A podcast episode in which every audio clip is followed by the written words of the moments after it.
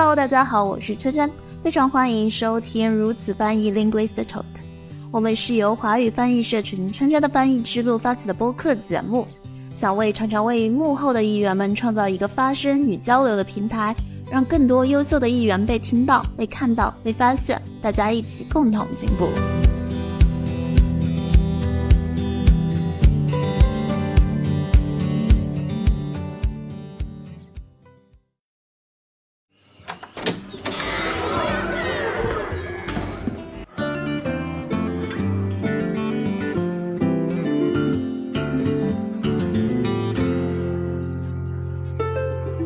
的听众朋友们，现在是北京时间九点十八分。Welcome to another episode of Linguist Talk。我是本期的主持人，普语翻译赵光明。Hello，我是本期的捧哏卓卓。啊，你你是捧哏啊？我以为啊我是本人。今天我们来聊一个我们群里面呼声很高的一个话题那就是游戏本地化。啊，游戏本地化。对，这个真是高端大气上档次。所以我们今天请来了两位嘉宾，一位是我们的索普老师，他是 base 在上海和杭州的灵活奋斗的英中译员，欢迎索普老师。大家好，我是游戏译者索普，主要做一些英中的单机游戏，然后目前从业四年多了。另外一位嘉宾呢，哎，卓卓你来介绍吧。啊、我们另外的一位嘉宾呢是中英游戏译员，现在住在成都，叫君毅。君毅老师给大家打个招呼吧。大家好，呃，我叫金宇颖，我也差不多有四年的从业经验，然后我是东莞大学英专毕业的。嗯，欢迎两位老师参加我们今天的如此翻译。欢迎。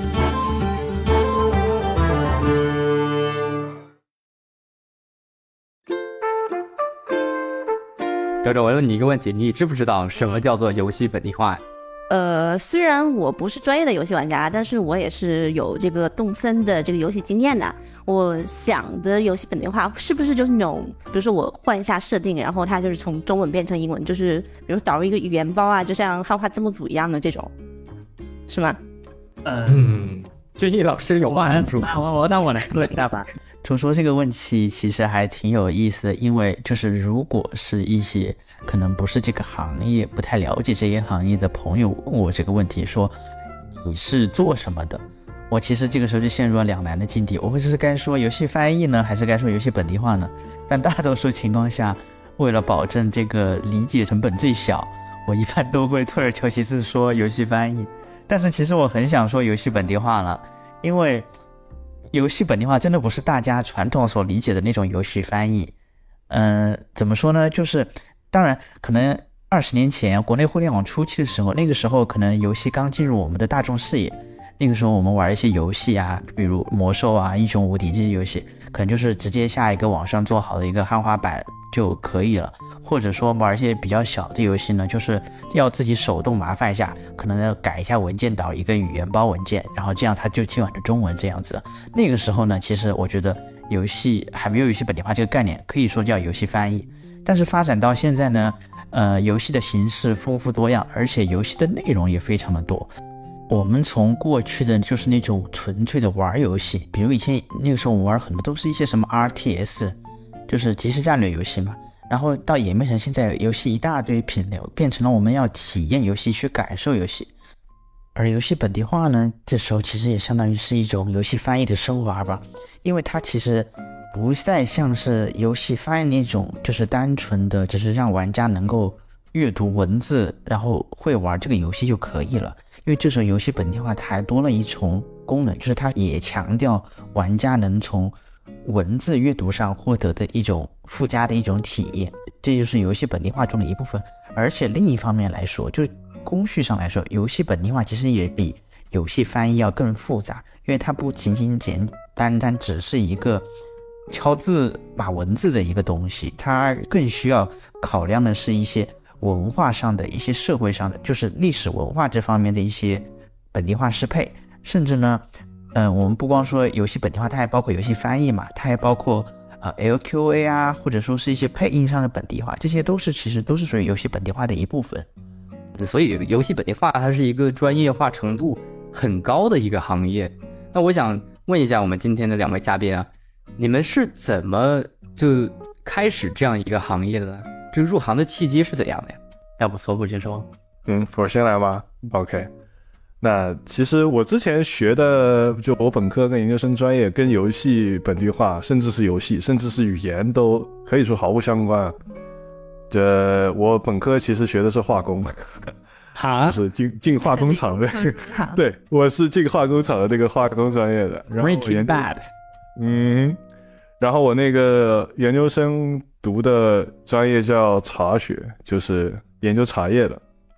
研究怎么种茶，就是一个农学啊，就是种田的。然后游戏翻译这个其实纯属是可以说是半路出家吧。嗯，最早的时候的契机就是我是一个可以说是一个硬核游戏玩家了吧啊，这个自诩为游戏硬核玩家，呃，也是很小的时候就开始玩游戏了。那当时就是看到了一款游戏，它在 Steam 工坊、创意工坊上面的一个地图，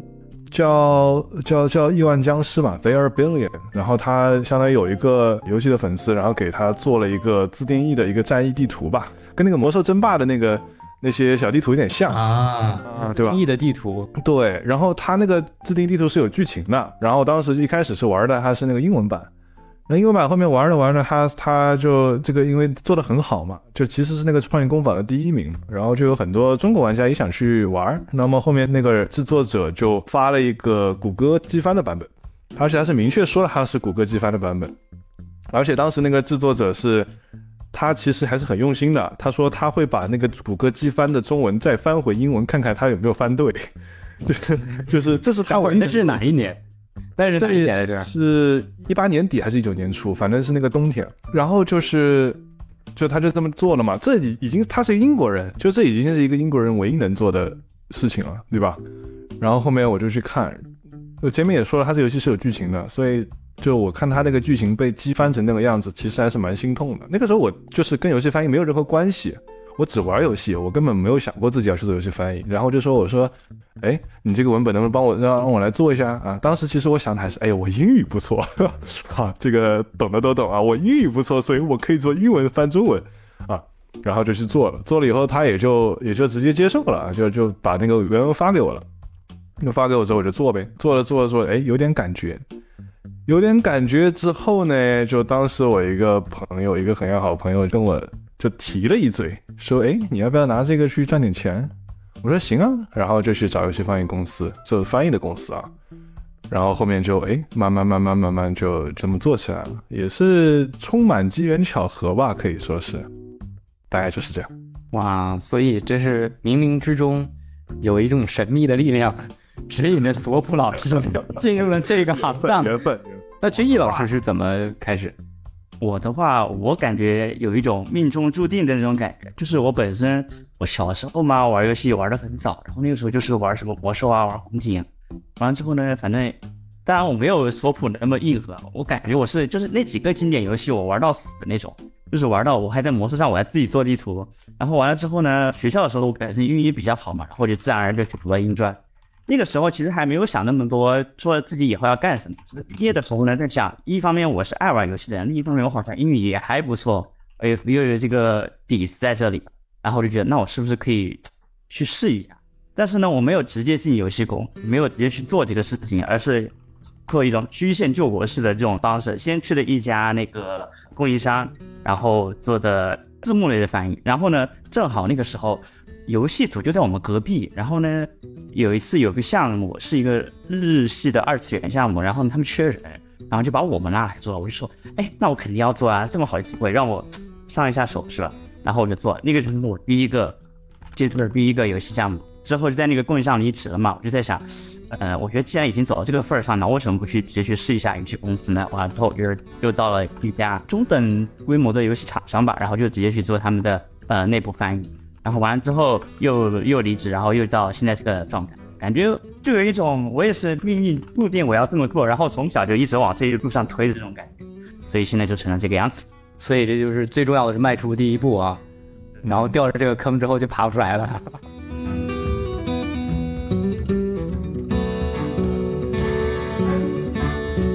那我这边呢是有一个问题想问一下两位老师，因为。像我刚刚听你们讲，都是自己本来就很爱玩游戏的这种资深玩家，不管是硬核啊，还是就是普通休闲一下。但是比如说像我这种平常不太玩呃这种电脑游戏，就是我可能玩的最多的就是呃什么动物森友会啊，可能我玩了四百多个小时。但是我突然有一天想做，对啊，四百五十个小时。我刚刚还我种专门看了一下田游戏都玩不了四百小时吧？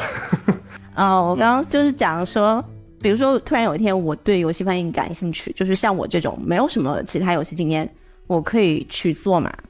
嗯，怎么讲呢？就是其实我有一个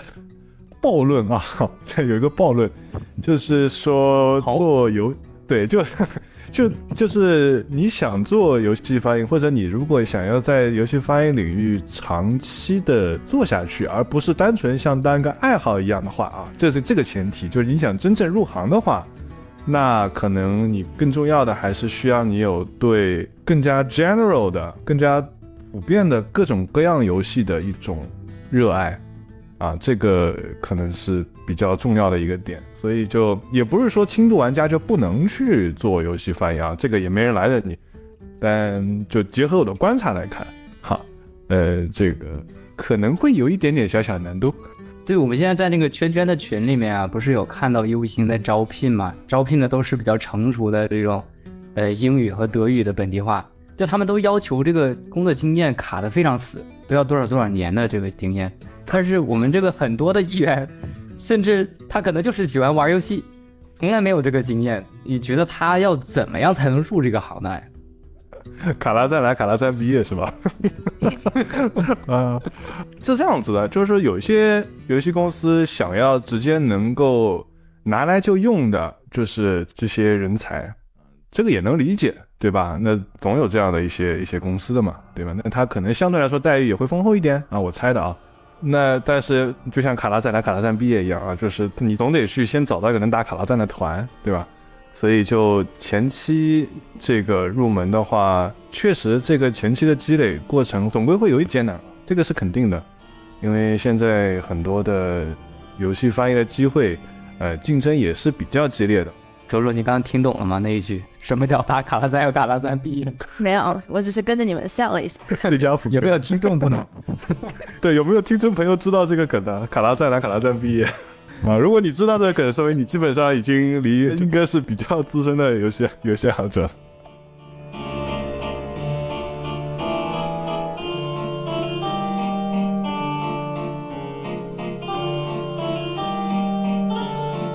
两位老师刚刚说那么多，我还是有一个问题啊，就是大家都在问，我看到很多的人问说游戏本地化怎么去入门，那为什么这个问题就很少有人去得到回答呢？游戏本地化如何入门？其实这个问题我觉得还蛮难回答的，因为就是作为已经进入了这个状态，就是已经完全投入到这个行业的人来说，这个问题抛出来更像是在问游戏如何入门。但是就是我把游戏如何入门这个问题抛给你们，你们大家可能也会觉得有点奇怪嘛，就是啊，游戏需要入门吗？那不就是直接上手玩就可以了吗？那我觉得游戏本地化其实也是这样子的，就是你只要上手就可以了。当然，这可能会需要一定的呃，你要具备一定的语言素质，是吧？就是当你已经具备了这样的语言素质的时候，再加上你又会玩游戏，两者结合，这个时候你就可能不太会去这么问这个问题了。而是说你在玩游戏的过程中，你可能时不时的就会去关注一些文本的表达，你会想他为什么要这么做，这么翻译，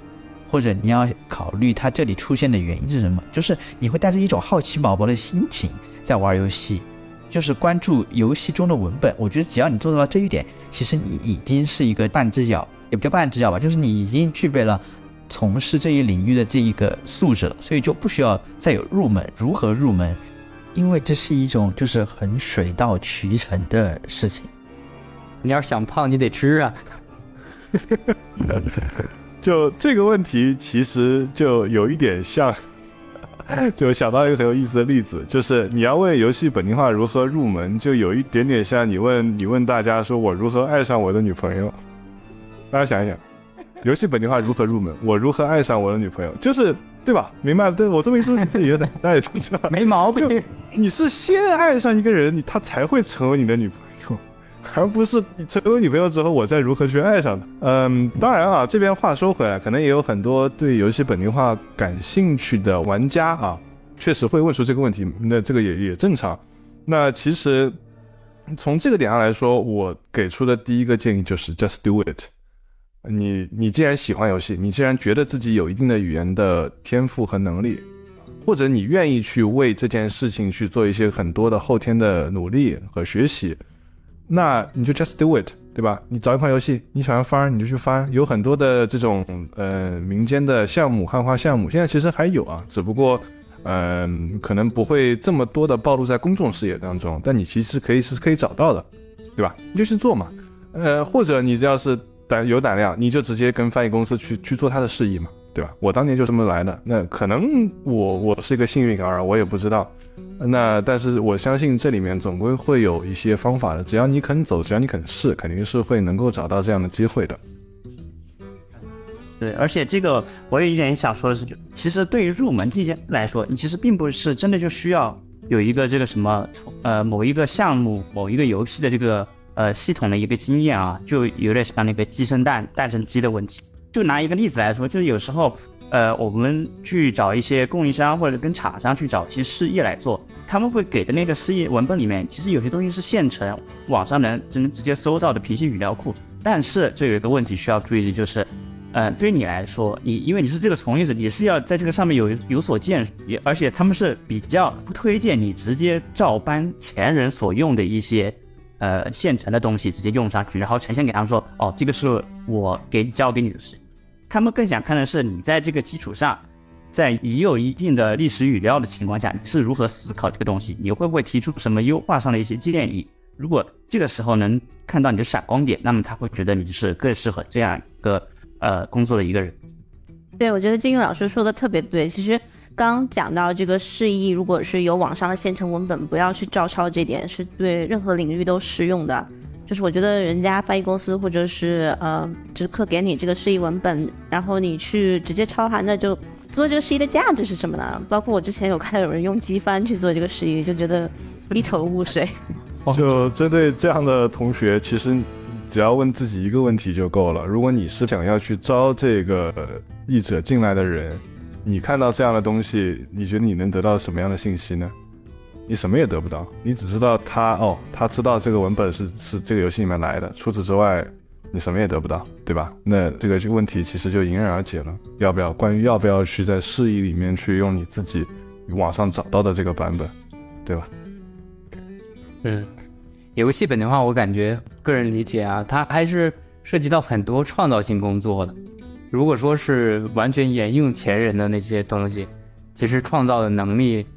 有没有办法在事业中体现出来？这一点其实对是示意者参加示意的人来说是很吃亏的。就你不用说你翻的对不对，得不得到高分，那其实你自己没有磨练到这个创造性的方面的能力，其实是很吃亏的。你没有体现出来。游戏本地化倒不完全是创造性的东西，就是它也有一些非常规则性的，呃，就是不就是或者说你需要去一板一眼的去翻译的内容。这个其实，嗯，做过游戏翻译的朋友们应该也知道这一点啊，就是当中其实还是有很多枯燥的过程在里面的。但是一般来说啊，在示意里面肯定还是会给你一些发挥的空间，能够让你自己去做的。所以我们就是叫什么，就类似于叫该稳的就稳，对吧？然后该创造、该发散的，你就要勇于去发散。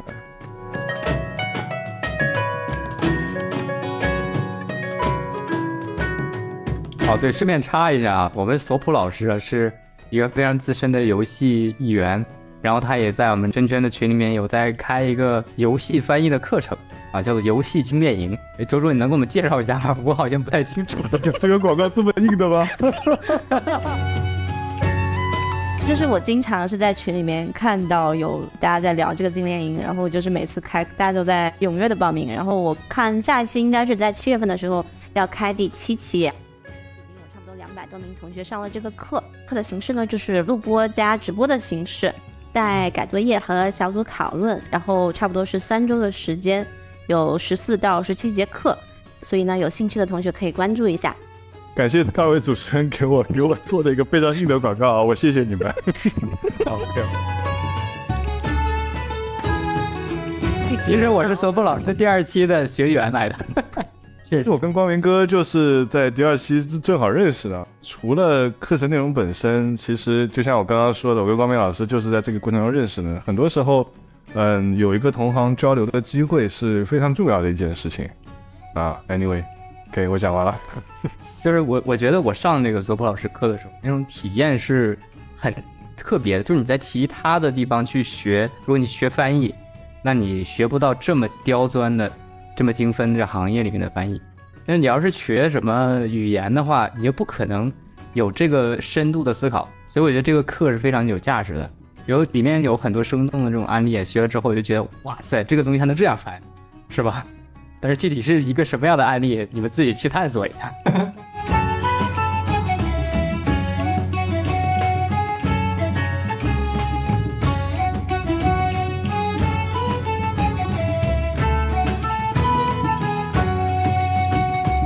我们说回刚刚的这新手怎么入门的话题啊，除了就是可以去上一些游戏方面的课，然后再加上自己对游戏的一些热爱，那除了这两个方面之外，有没有什么其他的方法？其实我觉得更重点的不是说，因为上课嘛，毕竟这个还是比较稀有，就可能有一些不在这个社群里的玩家不知道有索普老师开这个课呀，他可能他就想，如果我只是喜欢玩游戏的话，我怎么去入这个行？我觉得这个其实有时候会看一个人，就是说，嗯，首先他具备一项基本的语言技能，另一个是他对游戏热爱，这两者结合了之后呢，他可能会会不会拿我个人的经验来说，其实我以前。没有专门说我一定要玩什么英语的游戏，或者说一定要玩什么有中英对照的游戏。我当时对就是这个游戏本地化产生第一个兴趣的时候是玩魔兽，以前的那个魔兽汉化版本，它只有汉化的中文，但是它没有汉化的那个字幕和那个音频。我就听着它那个英语，然后看它那个中文，我就在想，它为什么要这么翻成中文？我就觉得很有意思。就是在这个游玩的过程中，在这个体验的过程中，我会思考这些语言之间转换的一个逻辑。我觉得是他能够摸到一个入行的一个比较好的一个契机，而且呃，因为我也是就是从甲方公司出来过的，我有一些相关经验。就是那个时候，其实我面试的时候，嗯，他也没有对我要求有个非常严格，比如说三年的经验啦，他可能主要是看的是你对这个呃领域有一些怎样的一个思考，你为什么会这么想？如果他觉得呃符合我们的一个大逻辑，他会觉得嗯还是有潜力，他就会把你捞进。这个确实，尤其是入行的时候，就很多时候，我之前也有一位老师，我跟他交流过这个事情啊。就我第一次投示意稿的时候，相中我的那个译文的那位老师，我说我现在有点搞不懂，你是在捧这个老师，还是在捧？我在捧那个老师，好吧？就是不是，只是分享一下，只是分享一下。就是当时我就问他，我说就为什么是我这份呢？Why me？对吧？那他后来跟我讲，那时候我已经跟他合作了好几年了，他说。其实你那个时候，你说你自己去看看，你也知道，那个时候你的译文要挑错也有一堆错的，而且你说那个译文直接能拿来用也不能。但是很多时候，那位老师说啊，他说我会去看你们译文当中哪一些点是，呃，是可以后天改正的，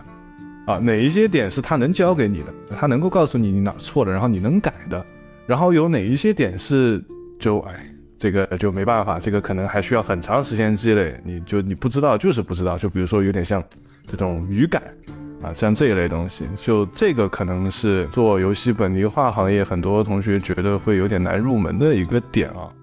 我觉得首普这一方面也是在强调，就是说作为一个筛选一个从业入行的一个人员，他会不光看你语言技能，他会看你对这个游戏。一些文本的掌握，简单说是行话了。嗯，他会关注对就一些关键性的术语，他看你如何表达的。这不是一个加分项，这是一个基础项。如果你连这一点都没有达到的话，他就会觉得你可能英语很好，但是嗯不会很适合游戏一化。嗯，所以两位老师的意思是对游戏的感觉是比对语言的这种掌握力更重要的一件事儿，是吧？我我觉得我不完全同意这个说法，稍微有一点点问题。游戏经验或者对游戏的感知和你对语言感知其实是同样重要的。跟君怡老师在聊这个事情的时候，更多的是想要说明现在另外一种误区。比如说，有些人会说：“哎，我会做翻译啊，或者我我英文好啊，那我就我是不是就能做游戏翻译呢？啊，我又喜欢游戏，对吧？”这是一类。还有一类是：“哎，我喜欢玩游戏，我是不是就可以开始写文本了呢？”啊。最终如果要在这个行业沉淀下来，可能还是需要两只脚走路嘛，对吧？两就是两边都是需要的。当然了，其实在我的理解里面啊，对游戏的理解这一块，可能反而是一个比较有难度、需要长期积累的一个过程。我听苏波老师讲的，我听下来就是不仅仅自己是一个玩家，或者是一个单纯的英语很好的一个翻译的一个角度。之后你可能要去了解，比如说一个呃这个游戏的设定啊，或者是它的世界观啊，就是变成了一个制作者或者制作团队的一个身份去考虑问题。可能要站在一个脚本撰写者的，呃，也不能说脚本撰写者的立场上吧，你要去理解这个游戏文本的写作的思路，或者说，因为有一些游戏文本它确实它的语境会比较难找。直白一点就是说，你可能一句话看过去，你根本不知道它讲什么东西。那如果你之前有其他的一些游戏方面的经验的话，你可能就能够对应起来。那如果你没有的话，那就只能是抓瞎了。所以就这个，为什么很多现在翻译公司也好，游戏公司也好，他愿意去找有游戏经验的艺员再去慢慢培养，其实也这个原因，就是你的游戏经验起码能够让你去避免很多的低级错误。这些东西是没有办法教的，说实话。游戏玩多了才会对这个东西有感觉。我一看到那个词的时候，你就知道能联想到什么样的一个场景。对，我今天下午还在跟几个朋友在聊这个事儿。当时不是要给这个播客找案例嘛？比如说我现在随便说几个词儿啊，然后大家听众朋友们听到以后可以想一想这个词在游戏里面怎么翻译的。第一个很经典就是 portal，p o r t a l。参加本期会议的几位老师应该肯定知道啊。我们考一考卓卓。传送魔法阵的那种东西，嗯，它其实是一个传送门，一般来说是用来传送人或者是东西的，把你从一个地方直接 teleport 到另外一个地方啊，对吧？猜对了，因为我之前也是看过网游小说的。嗯，啊，对，它其实有传送门这个词已经融入我们生活了呀，对对吧？嗯但也有人会想不到，有人就直接就哎门户门户网站，我曾经就犯过错，我就是真的翻译。对，然后还有 get 过，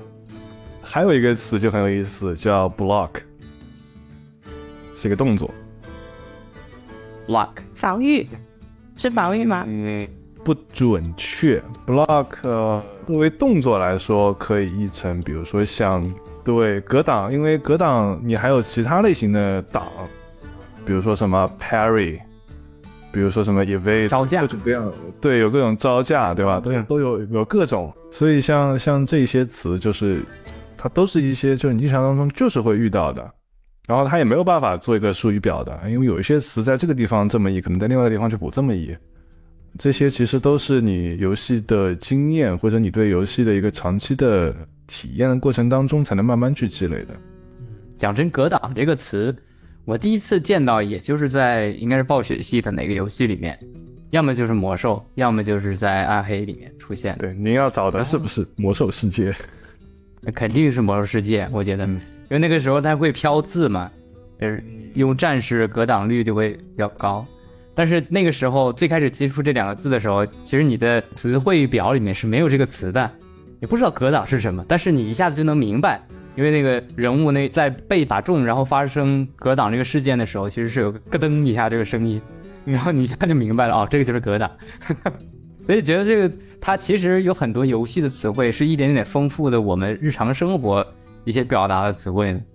没错没错。有什么膝盖中了一件，对不对？啊，对，没错。看来卓卓还是有点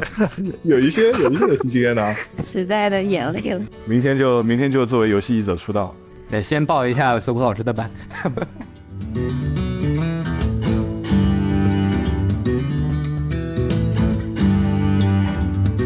王王的问题是这个，就是游戏经验对游戏本地化是否有影响？还有就是怎样表达情感，或者让文本的情感更加细腻？我差点看成油腻，更加油腻是吧？油腻的情感 可以。金毅老师直接回答吧。啊，嗯。这个我其实可以就我做过的一些项目来讲啊，就比如说，呃，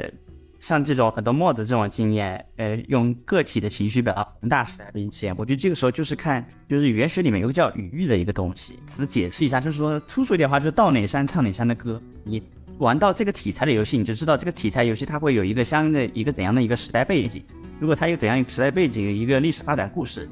然后呢，你就会知道这个人物他可能大概率会有怎样的一个形式逻辑，那么他的说话会相应的会有那种风格。这个时候呢，你就可以调动你相应的一些所谓的这种游戏经验嘛，应用到这个文本翻译里面去。还有一种情况呢，就是说，呃，可能你对某一品类的游戏特别的熟悉，就是你的游玩经历特别的多，那么这其实对你做相关项目也是很有帮助的。嗯，就比如拿 S O G 来讲吧，就是你对这 S O G 这一品类玩的越多，其实你就知道，嗯，它的一些系统构建和一些分支玩法都是大差不差的，无非就是看厂商怎么去做一些创新啊或者融合之类的。然后呢，当然这个时候你可能遇到了一个新的项目，你对这个名字你看不太懂，你不知道是拿来干嘛的，但只要你一去问，它是在游戏里面扮演的是怎样一个功能，这个时候你就能马上反应过来，就根据你的以往的 S O G 游戏经验，就能反应过来，它需要用一个怎样的词去表述才是最准确、最合适的。这其实就是基于你对这一品类的经历带给你的一种帮助。嗯，然后还有一种情况可能就是文风上面对吧？就比如，嗯，我有些同学很喜欢玩日系二次元游戏，就 比如《天天带着米哈游戏啊，还有什么叠纸啊、优心啊，他们旗下的那些游戏玩儿。他们其实可以发现一个，就是日系的二次元游戏有一个文本上的特点，就是里面的角色很爱用第三人称的方式去讲话。那么这有一个什么效果？就是，当然这个应该是源自于日本那边的那种敬语文化啊。就是能够让听话者感到来自说话方的一种尊敬感，对。然后呢，正是因为这种日本独有的这种文化，嗯，才使得你在做相应的一些项目的时候，你觉得这个地方我用第三人称是最合适的，对。所以这其实也是一种来源你对游戏经历、对你做项目上的一种帮助。也就是说，对这个语域，这个域更了解一些，对，就会。就更自如的能够产生这样这个语域类的文本，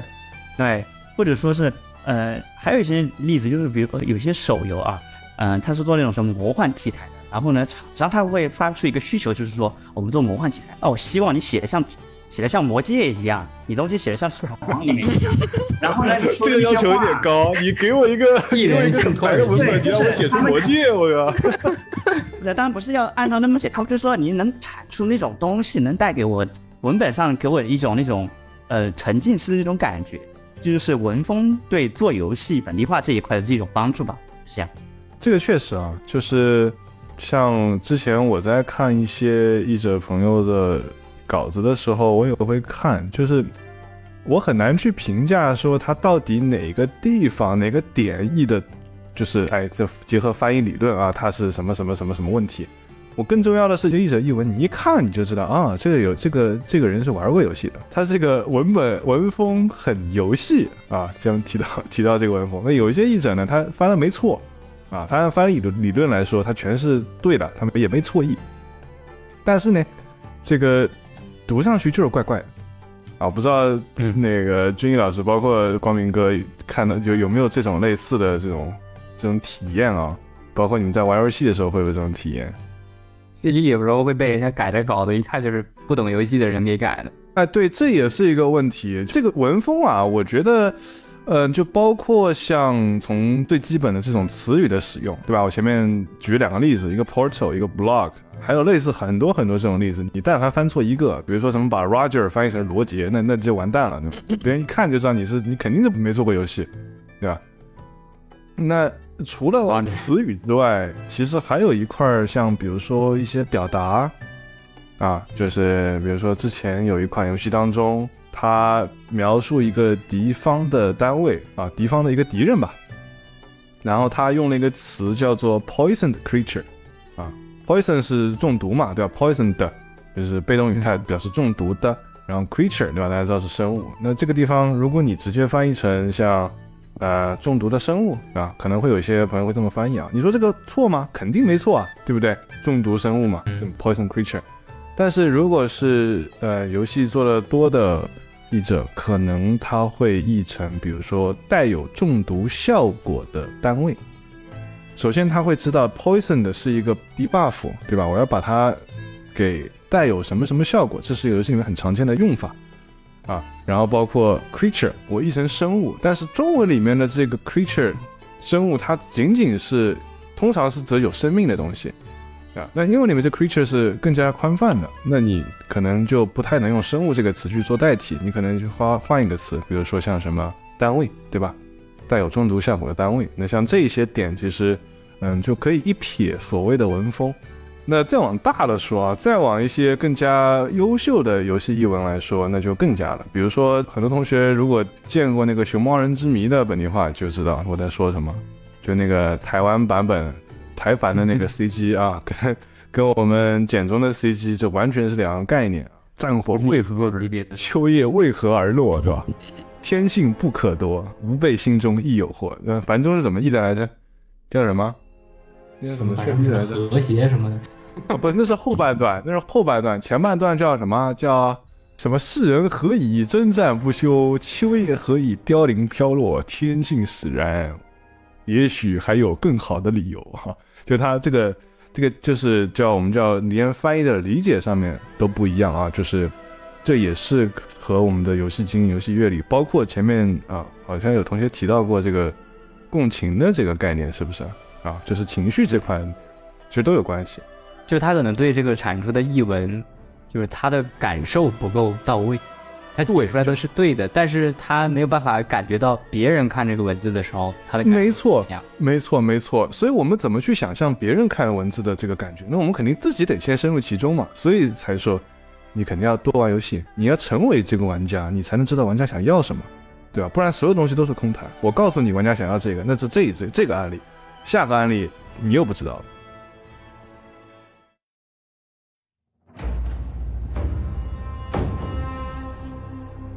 战火为何而燃？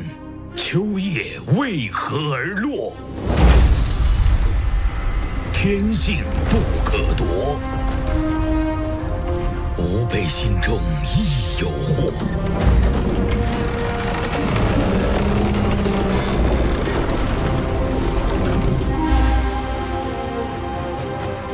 其实，刚刚索普老师提的那个例子，给我们做中外翻译的这种原也提了一个醒。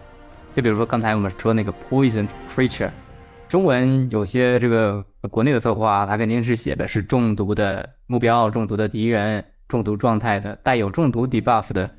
这些单位什么，会这样子的表达。对，但是你在翻译的时候，可千万不能按照中文的这个逻辑去翻。对你翻回去又是一个又翻回去，对，翻回去的时候就得地道的表达，真的就是 poison creature，这就是被动语态，就得用找到那个对应的动词变成被动语态去翻。对对，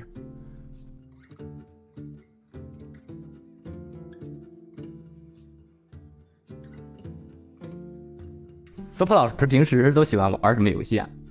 我啊，我玩游戏，呃，这个问题其实有点难以回答啊，就是因为每个每个人生每个阶段喜欢玩的游戏是不一样的，明 白？因为。就比如说，我以前很喜欢玩，比如说像一些叫什么《使命召唤》，还有一些很小众的游戏，我都忘了。我现在已经，我都忘了我玩过。可能你跟我说，我能想起来。现在的话呢，主要就是像那个 PlayStation 平台上的一些游戏，像什么什么《死亡搁浅》啊，这个是我最喜欢的一款。像一些小体量的，像什么《风之旅人》啊啊，这些都有。然后 Steam 上也会玩一些各种各样的游戏。我觉得这个。对，这边我再引申一下啊，就是玩各种各样游戏，绝对是有利于你去做游戏翻译的啊。金毅老师呢？我其实玩的游戏比较窄，就是我就是那种一个游戏玩到死，比如我就使劲玩是吧？我就使劲玩摸嘛，或者有时候的话，比如想想体验一些剧情上的，嗯，我就会去找一些 Steam 上找的游戏。然后前段时间玩那个以撒的结合，就是那种游戏，我觉得，呃，那个 roguelike 游戏嘛，我。不是因为它题材好玩我才玩，我是因为它的那个背景故事、那个宗教氛围感很厚，然后就玩的很爽，然后感觉又能学到东西。对，所以这也是一个，就是你要入门的话，你在玩游戏你能要是能觉得你能学到东西，我觉得这也是一个很好的一个契机。就游戏在玩游戏，就游戏里面的这一些学到这些知识是很分散的，就你没有办法说很带着目的性的去去找。然后你经常就是哎玩着玩着玩着哎这边有个东西，然后你甚至当时还不知道，你认为它是个挖到宝的感觉。对，然后你甚至当时还没有意识到，然后等你后面遇到了这个译类似的译文的时候，你说哦，当时我好像想起来有什么什么什么游戏是这样子，而且你可能不一定想得清楚，你只知道是哪款游戏，然后你再去查，对吧？那你就比那一些就没有玩过这款游戏，也不知道怎么去查的那些译者就你就你就有优势了嘛，对不对？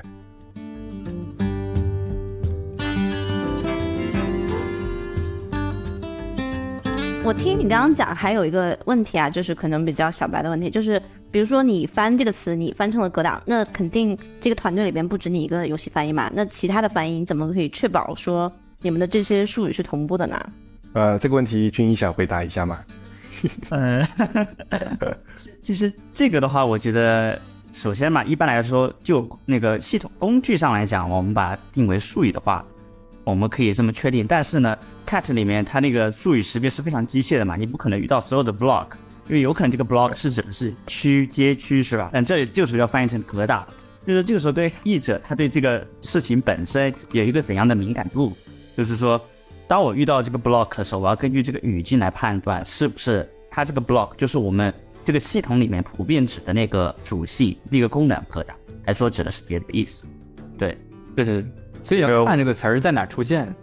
君怡这个说的版本其实稍微有一点点黑化啊，就如果做过游戏翻译或者没做过翻译的朋友，可能不一定能听听明白。我再解释一下，就是，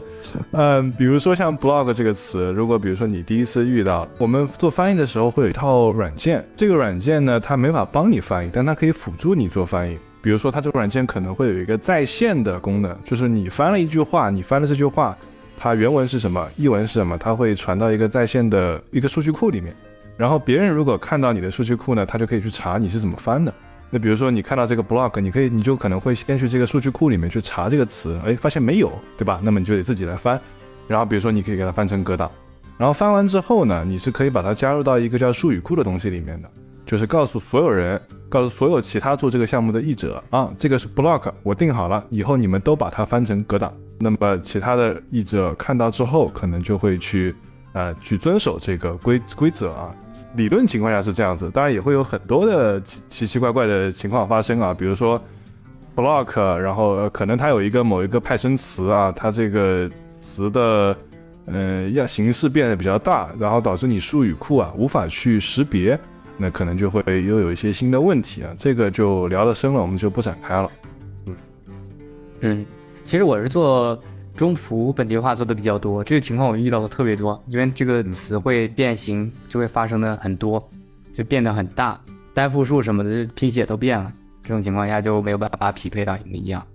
就说实话，现在的这个 CAT 嘛，就 compute 什么什么电脑猫的这词儿我认识，猫啊，猫啊啊，我家有两只呢。就是这个计算机辅助的翻译，其实它的工具还是有，目前啊还是有点人工智障的嫌疑在里面。那现在 GPT 出了以后，未来说不定未来可期啊。目前还是很很人工智障的，还是需要人人就大量的人的脑力的介入。对，主要是看从业者对这个事情的敏感度。嗯，如果他能人工大战不会出什么，以 Fados 大战三百回合，我与人工智障的二三事。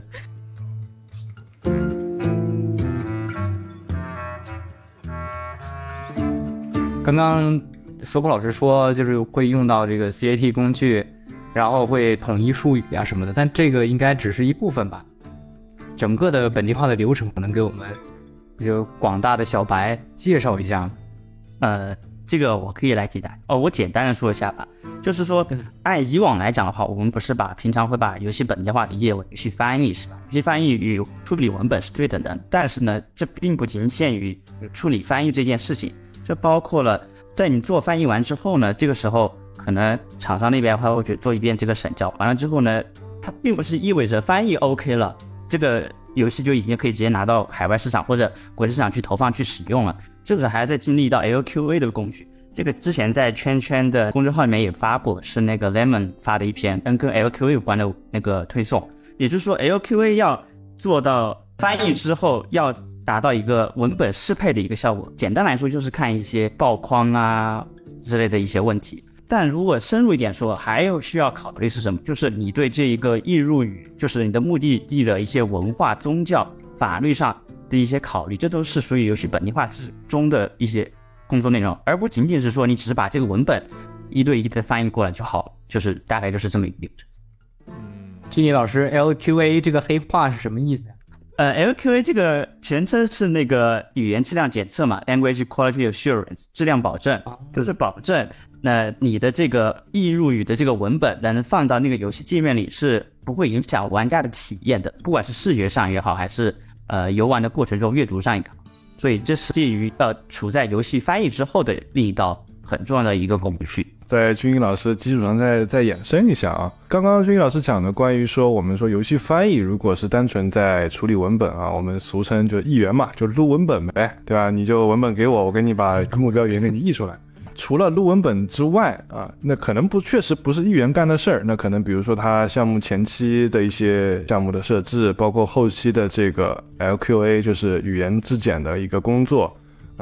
这些都是确保另外一个语言的玩家能够呃非常流畅啊，甚至是很有代入感的、很有沉浸感的去体验到这款游戏。所以这其实也就是为什么是叫它叫本地化啊。localization，大家可以想想本地化这个词本身的意思是什么，对吧？那除了这个流程之外啊，在我看来，本地化还有一层意思，也是对议员的一种警醒，就是说，如果你单纯是把文字翻成一个能看懂的状态，那它就是翻译，对吧？翻嘛，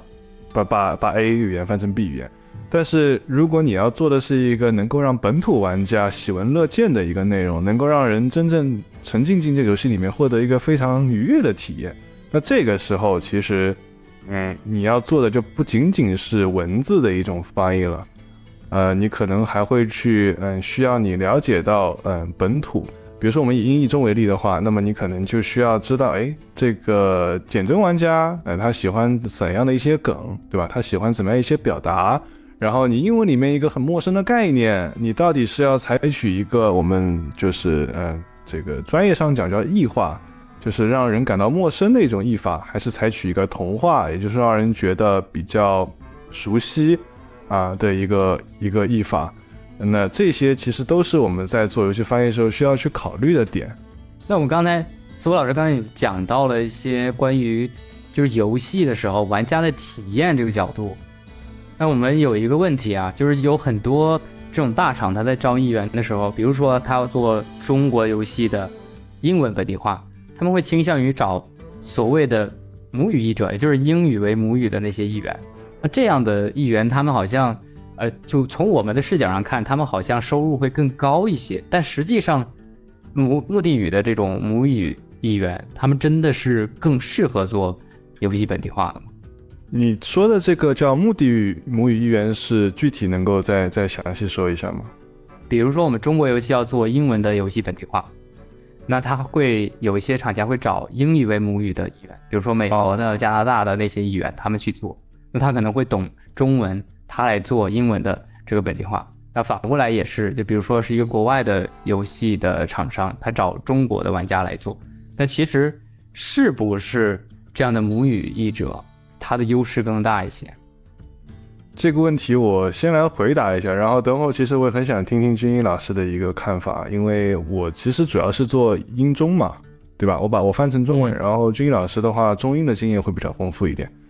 嗯，首先的话，我觉得啊，就是游戏翻译这件事情，就单说录文本吧，嗯，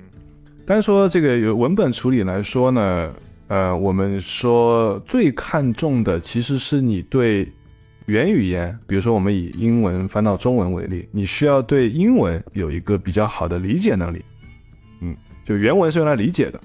然后呢，你的目标语言，也就是中文，你是要有一个输出的能力，你要有一个表达的能力，对吧？那从这一点上来说，那么貌似确实母语语言是会更好一些啊。这也是为什么很多我们嗯这个中国的。译者都是在做一个以就是以英中为主的这么一个事情。那当然，现在也有很多这个中国的游戏做出海啊，所以也有很多译员会因着这些机会啊，包括也因着热爱去做一些中英的项目。那从我接触到的情况来看，呃，由中国人来去做一个中英，最大的问题就是我前面讲到的他的目标语言输出的能力，他会有很多的翻译腔，会有很多表达不到位的地方，就他完全能够理解中文，但他没有办法去把它翻译成英文。啊，那反过来说，还是以这个中英游戏为例啊，母语语言也就是英国英文的这些译员，它也有问题啊，因为我们知道中文游戏的文案的这个质量 参差不齐，已经 已经不是确实啊，这个质量有语参义密度差啊，很低。这个有有参差，对，语义密度很低，只是其中一块了，这个也不是叫非一日之寒啊。呃，在这当中有很多很多没有意义的嗯这种梗啊啊，然后有很多，包括中文确实啊，本身它文字难度也很大，因为它我们说的一个它是叫义和的一个语言嘛，对吧？它没有办法像这些外，尤其是西方的语言一样，它可以从语法上面去做一个分析。那所以从这个角度上来说，其实很多母语语言它反而欠缺的是原文的理解能力，很多人他原文都看不懂。这个其实也很恐怖，就是这种语言做出来的东西啊，你就会发现他写的东西很漂亮，但他写的是错的，就就会有这个问题。对，这个是我的一点看法，所以我觉得不存在说真母语者一定好，或者说非母语者一定不好，而是最主要就是看你对原语言的理解能力跟目标语言的输出能力这两者综合起来，到底是不是都过关？对我其实索普把中英也概括的比较好。我个人之前做过一些呃项目经历来说，呃，比如我做过一些古风类的游戏，厂商他居然我会很诧异的是什么？就是他居然还特别看重武审对这一方面的一些理解。就是说，本身我们中文这个难度对于外国人来说，就中文难度是是有的，再加上它是一个古风的游戏，它涉及到很多文言文的一些句式结构。还有就是说，我们中文那种轻逻辑词、轻结构词那种呃语言的那种形式，母语它是不具备这个识别能力的，而所以说它有时候呢，它能把英语看得很好，但是呢，我们这个英语就是译出的译入语嘛，英语它是基于这个原语言而得来的，它对这个原语言的理解存在一定的缺失。呃，我觉得如果就相当于是不看原语言，就只看译入语翻的怎么样，它能做一个比较好，但是问题是。我们是对原语言要做一个完整的一个理解，如果他连原语言都理解不到的话，他就不胡乱的，就是说，哦，我过分的强调一些表达的自然，那这样我觉得是，呃，与本身游戏出海一个初衷是相违背的。同时，我也觉得呢，就是说，嗯，厂商这一方面，他也可能仅仅看重的是易入语的一个自然和流畅度，但是这个时候呢，亦不能忽略对原语言的理解能力要求。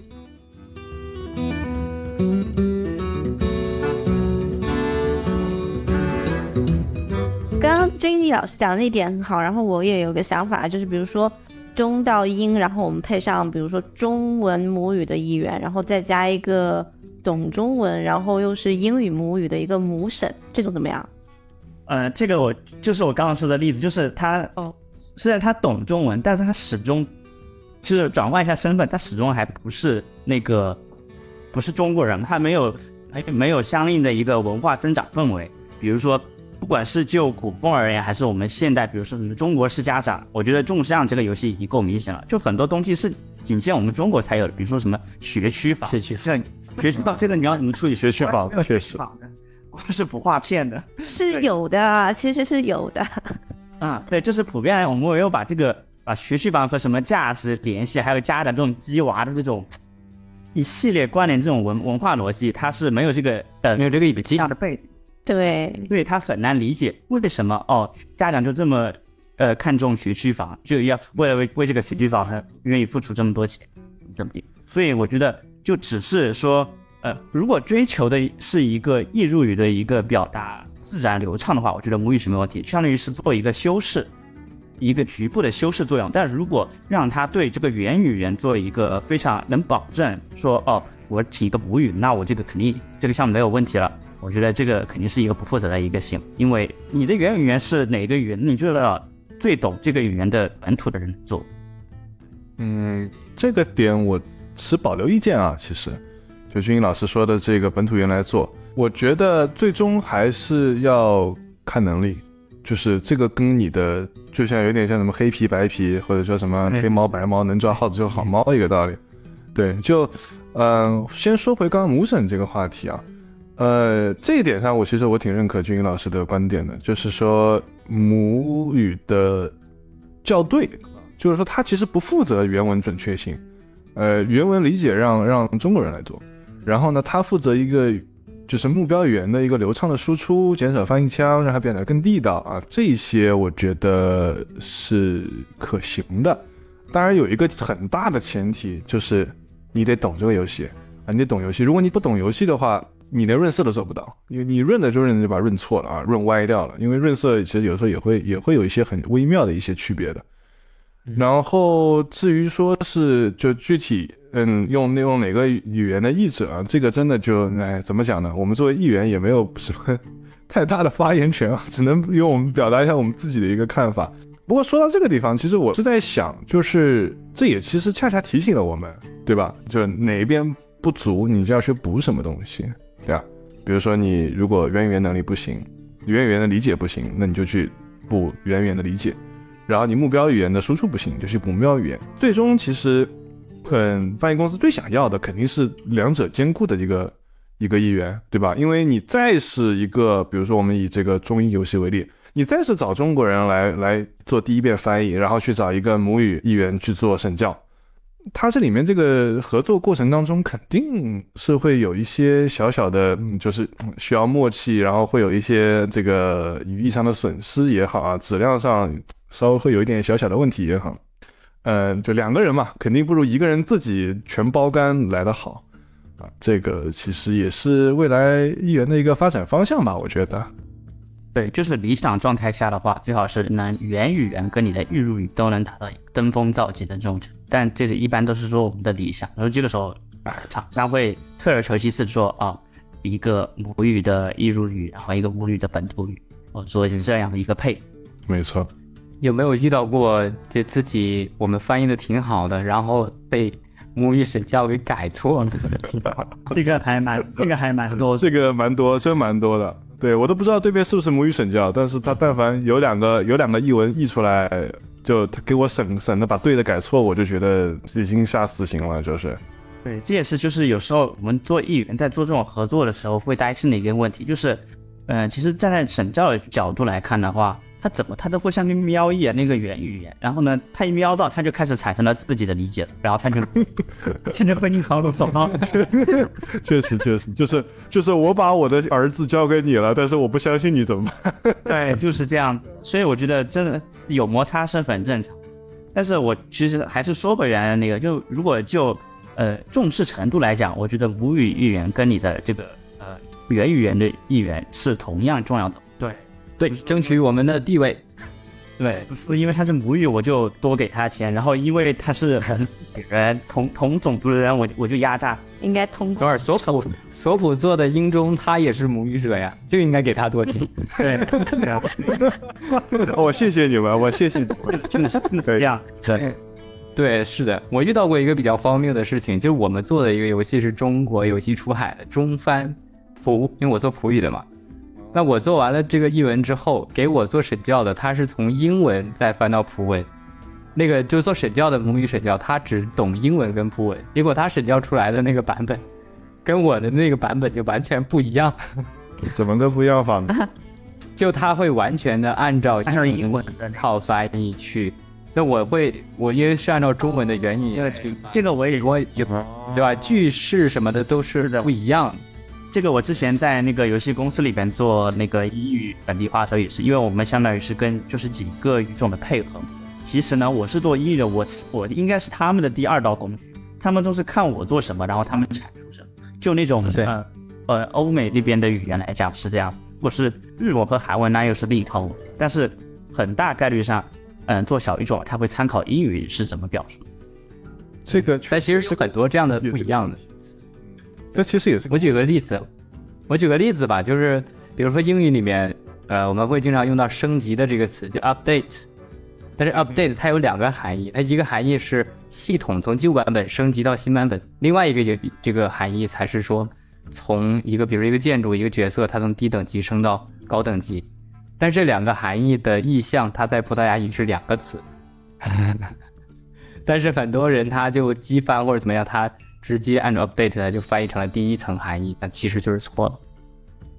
就遇到过这种情况。那我在想，就是这样从。比如说原文是中文，然后它先翻译到一个英文的版本，然后再到小语种，这个是出于一种比如说成本的考量吗？还是什么其他的原因？嗯，大概率是这样子，因为不可否认的是，英文确实是一个就是目前全球用的人用熟悉的人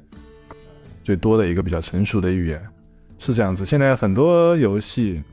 包括一些大厂的游戏、三 A 的游戏。呃，很多都是会用英文做一个中转站，然后再去往外去翻。不过这里面其实也会带来很多的问题，就是你英文，首先第一个，你英文的这个译文的质量，直接决定你剩下所有语种的质量。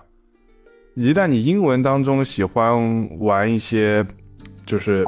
呃一些跳脱出原文的那种骚操作，可能你在英文这一道还行。但是你再往外走的时候，那就变味道了。就像以前小大家小时候玩过的那个，就传话的那个，就从第一个人传到最后一个人，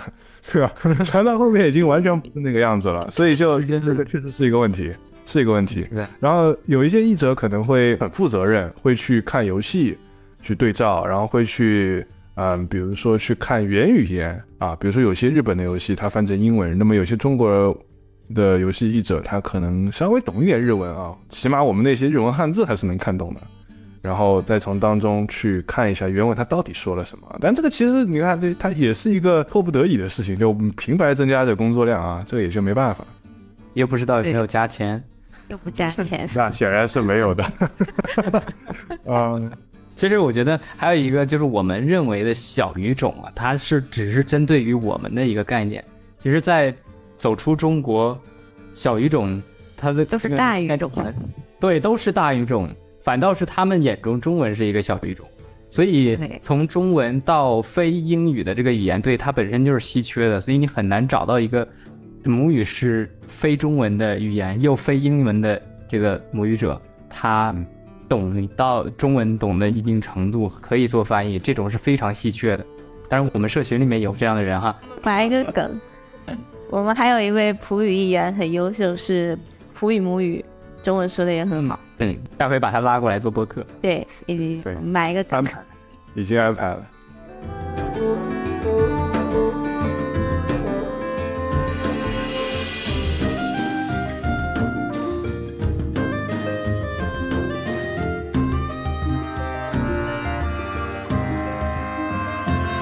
其实，如果大家有时间，我还想给大家再分享另外一段啊。另外一段就是很有意思，我最近看到的一段译文，来，想听吗？哦，可以，黄黄讲是，就这段译文呢是《暗黑破坏神四》的一段 CG 里的台词啊。这个 CG 其实很早以前，应该一九年就出了啊，但是最近才又被我捡起来看。这段原文它是这样子的，我读一下啊。他说：“By three, they come. By three.” thy way open. By the blood of the willing, we call thee home. 这段呢，它里面讲的是几个盗墓贼啊，然后去一个地下的墓穴去寻宝。那其实那个墓穴是憎恨之母 Lilith 的一个类似于封印场所之类，或者说召唤祭坛一样的。结果这三个人其实相当于最后是不小心召唤了 Lilith。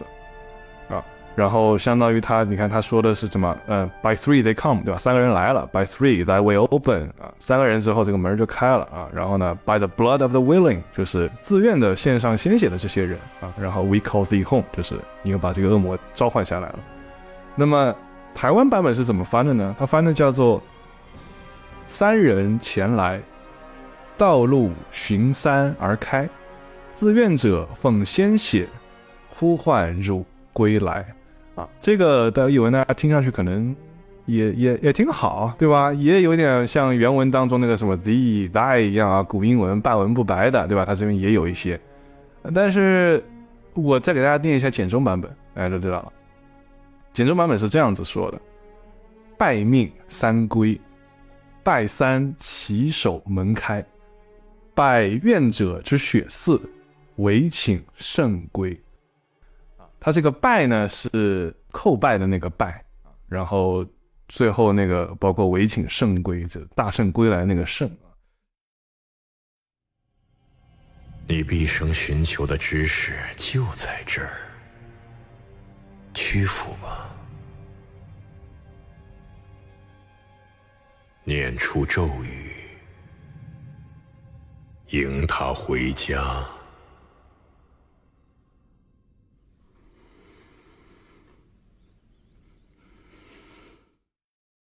拜命三归，拜三起手门开，拜愿者知血寺，唯请圣归。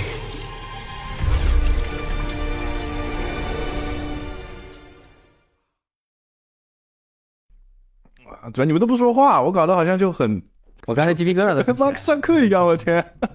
就感觉是深夜的这个什么诗朗诵。啊加餐呢，不就是 学生说我谢谢你哦。anyway，好，呃，我不知道大家对于简中和繁中这两版本，就你们更喜欢哪个啊？对于我个人来说，我肯定是更认简中这个版本的。就不管是他给你的一种，嗯，力量感，这个力量感虽然很玄学，大家可以体会一下力量感。然后呢，整一个音韵之美，对不对？以拜开头，然后包括像最后的唯请深归，然后包括它的这个四言六言的这个非常工整的格式，然后六六四，对四六六四嘛，对不对？拜命三归四，拜三起手门开六，拜愿者之血四六，唯请圣归四，就非常工整。其实你在看他那个 CG 的时候，你可能都没有意识到啊，但它其实是根植在你潜意识里面的一个点。为什么说语言是有力量的？就是它其实会在你心里唤起很多的你能够感觉到你，甚至是你不能感觉到的一些一些情绪在里面，对吧？拜命三归，这个“命”这个字，可能你不一定能够理解说拜命的是啥意思，对吧？但是你听到拜，就是啊，就是一个向下的动作，对不对？命这个词也是一个很渣的一个词啊，三，对吧？那么就跟那个原文当中这个一直出现的这个 three 这个数字，你也它也能够体现出就，对得上。对吧？都都是有这个意思。你包括像后面的这个唯请圣归的这个圣字，为什么我要把这个 we call thee home thee 这个词为什么我翻译成圣，而台湾翻译成了汝啊？我们且不说它这个里面这个有语法是错误可以的。哈哈，这个里面有语法错误，对不对？因为“汝”这个词是不能当宾语的啊，你肯定是呼唤耳归来，对吧不？汝，对，汝不是汝是平辈和对下级、对晚辈才能用，对啊，他最哪这个有叫神为对，就是对于那些召唤恶魔的，就恶魔崇拜者而言，他肯定不能用简简单单一个“汝”字，对吧？有很多这一些很多小细节的地方，就是因为这段译文，其实在像我们知道暴雪，对吧？以前叫暴雪电影厂啊，它这些 CG 其实都是很用心的。那你作为这个翻译，在一般的游戏里面，当然也挺好了，但是在 CG 里面，那只能说是没有比较就没有伤害啊，这个地方。像这一些，我们总结升华一下啊，就是回到文风这个概念来说，就这一些，就你想，如果你没有玩过游戏，或者说你不知道游戏的这一些游戏玩家爱看什么，或者说，呃，哪一些类型的文本能够跟游戏有最好的适配，能够更好的唤起人们的情绪的话，那确实就会产生那种明明他翻的是对的，但是就觉得怪怪的这种情况。索福老师有一个问题，你像这样的一个 CG 啊，它其实从字数上看，或者从时长上看，它是很少很短的。但我们一般的广大译者都是按照字数来收钱的呀。那这种东西上面花费这么多的时间去打磨它，去查一个合适的词，还要考虑音韵什么的，这种它可能会花很多时间，对不对？嗯这种投没错，入他对吧？他 compensate 嘛，这值不值得？嗯，哎，这个问题确实啊，也是也是听者落泪啊。哈哈。呃，没错，这个其实也是现在就不仅仅是游戏本地化行业啊，所有翻译行业，你既然把 KPI 定成为字数论的话，就确实会有这个问题。那当然，我相信这段译文的作者可能他的有项目奖金不是像我们这样的啊，不是像我们这样一个个词来来一个按字收费的。嗯，其实我以前也翻过一些，就是为一行字翻一晚上，就是那种情况会有会会有。那那个就是纯属就就是因为一腔一腔热爱吧，这个为为了让这个自己喜欢的游戏，或者说你觉得感兴趣的游戏，然后也为了让玩家能够获得一个，就因为你在翻译的时候，其实你是有很多的触动的，那个原文本在你心里面会留下很多的烙印的，你想把这些烙印分享给这些同样是在中国的玩家，就这个过程你会很心甘情愿的去呃付出一些努力。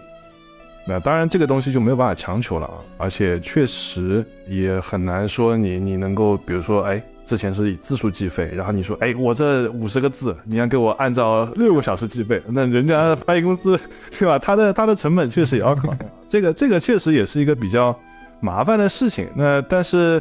你如果说，哎，有一些机遇能够进到一些大厂，就比如说啊，这个像像暴雪，对吧？暴雪我们知道它是有那个。本地化部门的啊，虽然暴雪现在在国内跟网易的合作是闹掰了，但是这一群本地化的译者，呃，还是值得人们尊敬的啊。就是他们对，就是不断的在产出这一些优秀的译文，就是这个。那如果大家真的有这种理想和志愿，其实也可以像这一类大厂目标。那么相对来说，你的平台、你的舞台会更大一点。译文有多好，取决于你为爱发多少电。嗯，其实这里面也会有一个满足感的问题，就是，嗯，很多时候你的你的收入不是单纯以钱来衡量的，这个也是。就像为什么有些人明明收入很多，然后还要从大厂裸辞，其实也是有这方面的原因吧。就是你能够从中获得更多的满足感。然后呢，如果你的译文真的写得很好，你很能捕捉到玩家的喜好，然后很多玩家甚至会在社交媒体上面对你充满着赞美之词，这个是会有的。这不是说什么虚荣，而是说你真真切切感觉到自己帮助到了别人。呃，对，就是这样子。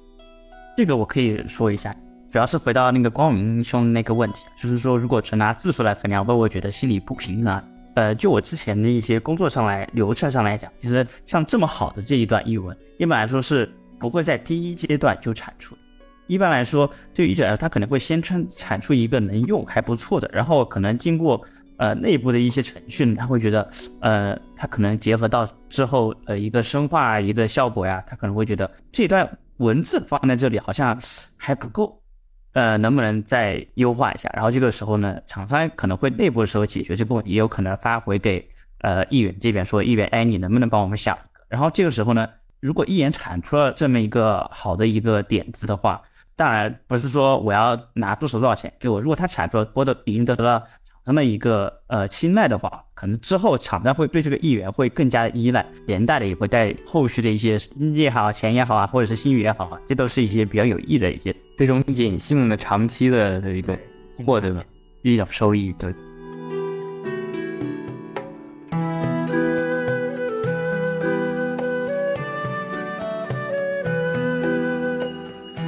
好了，那我们今天聊的也差不多了，两位老师也非常辛苦，聊到这么晚。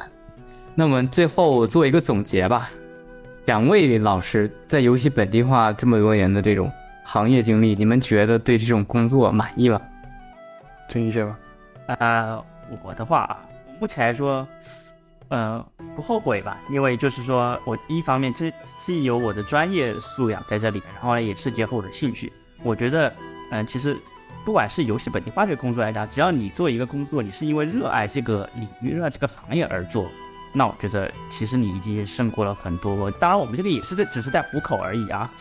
就是已经胜过很多呃为了养家糊口去做这么一个工作。所以，呃，我觉得只要有这对这个行业的这个热爱，去做这个，觉得目前来说就是八九成的一个满意的。而且我还会觉得，呃，我做了哪个项目，然后里面有哪些，就像锁骨呃发的这一段，如果这一段是我产出，可能我天天我闭眼吹，我到处吹，贴墙上，就是这样，而且而且这个吹其实不是来源于在你的你的虚荣心，而是因为你真的很喜欢他，对像你的宝贝儿子，对啊，对对对的对对，所以有时候宝贝加傻。因为有时候，因为有时候，呃，作为一个译者来讲哈，这个游戏不是你开发的，是吧？但是，呃，你在翻译它的过程中，其实你是加入了很多你自己的一些经历，加入你自己的一些呃知识创造，对你的创造性在这这里面，所以这里面才是你的心血。所以我觉得，如果你有这样的产出，是会让你更加热爱这个行业，而且很自豪的一个事情，而不是说我只是说想应付这个翻译，然后把它翻出来，然后怎么怎么地就可以了。我也我也我也这么想，就是确实这个这份游戏本地化的这个工作相关的工作，最大的关键词就是前面讲的满足感。这种满足感它是无价的，就你知道你在做一件一你很喜欢，二也很有意义的事情。这个意义感是什么呢？就是其实，比如说像我做英中游戏的话，中文玩家所玩到这个游戏的体验，在一定程度上是是我带来的。就是我其实是可以说是帮助大家去领略到了这款游戏当中的美，那然后然后我又很喜欢游戏，那么我就觉得我自己在做一件非常有意义的事情。那这个其实反过来说吧，你游戏本地化这个行业，它确实啊，我们实话实说，它也是游戏产业当中一个比较呃末端的一个工序啊，它很重要，但是它和前期这些游戏的工业化生产来说，那确实。嗯，从一些成本上，它都不是一个体量级的，对吧？所以就是游戏译者，他整体的，你说什么收入水平，你要年入年入百万啊，什么什么成成功什么人生赢家，这个确实也比较困难啊。或者说，你要是真要想想要有是为那些东西的话，可能你一开始你不会选择这个行业。嗯，大概就是这样子。哎，不对，好像这个结尾有点怪怪的。我再加一句啊，我想一想，有点劝退的感觉，差不多语律怎么讲呢？就是，呃，如果你想要达到一个，比如说你你对你很满意你的工作，你很快乐的在做自己的事，那当然当中有很多糟心事儿了，但总体上你觉得你做的是一个很。呃，很让人有新鲜感、很有乐趣、很有趣味的一份工作，然后同时还能基本上做到，比如说像 work-life balance 的这种状态的话，那其实游戏本地化这个行业，嗯，对，确实，我目前跟君一老师一样，我也非常享受这个过程，每天都很期待上班，对，生怕没没没活干，对我就希望天一亮就想我今天要大干一个游戏，对。我就希望有一些好好的游戏能够让我来做，然后我然后就把它做得很好，那就那就这个就皆大欢喜。对，而且我经常就是我有时候我都会跟比如跟我对接的一些供应商会说，如果这个游戏真的好的话，我少给我点钱都可以。对，就是真的是为爱发电，有这种感觉。对对，就游戏游戏译者有个很有意思的现象，就是如果这个游戏好，有这个游戏是做的很好，我宁可。少一点钱，当然这个一般也也不会完全跟对方去说啊，就这心里面会有个想法，我宁可我少一点钱，你给我做，我要把它做好，就会有这种想法。但真正的好的游戏厂商，就好的游戏质量的这种厂商，他肯定给钱也不会差钱。对，没错，没错，没错，就是就是就是这样子。最后一个问题，二零二三年还可以上到索普老师的课吗？呃，我这次排到哪一天？尽量，我尽量多增产一下，好吧？我就是生产队。OK，我我我我尽量。那生产队的，现在这个这个播客是什么时候啊？这个播客应该是四月，我不知道，我八吧。我加速生产的话就两天。OK，那就你也加速一下。呃，反正这个课呢，哎呀，我这边我自己介绍也怪怪的。反正后面基本上每隔两个月左右会有，然后大家如果有兴趣可以关注一下。还是要说明一下，主要还是针对入门的译者啊，或者说你喜欢游戏，但是你试了一下游戏翻译，然后可能想要补充一些嗯方法论，或者说哎游戏译者初期的一些避坑的话，这课程或许会比较适合你。OK，这就是我们今天。Linguist Talk 的所有内容啦，感谢你，感谢大家的收听，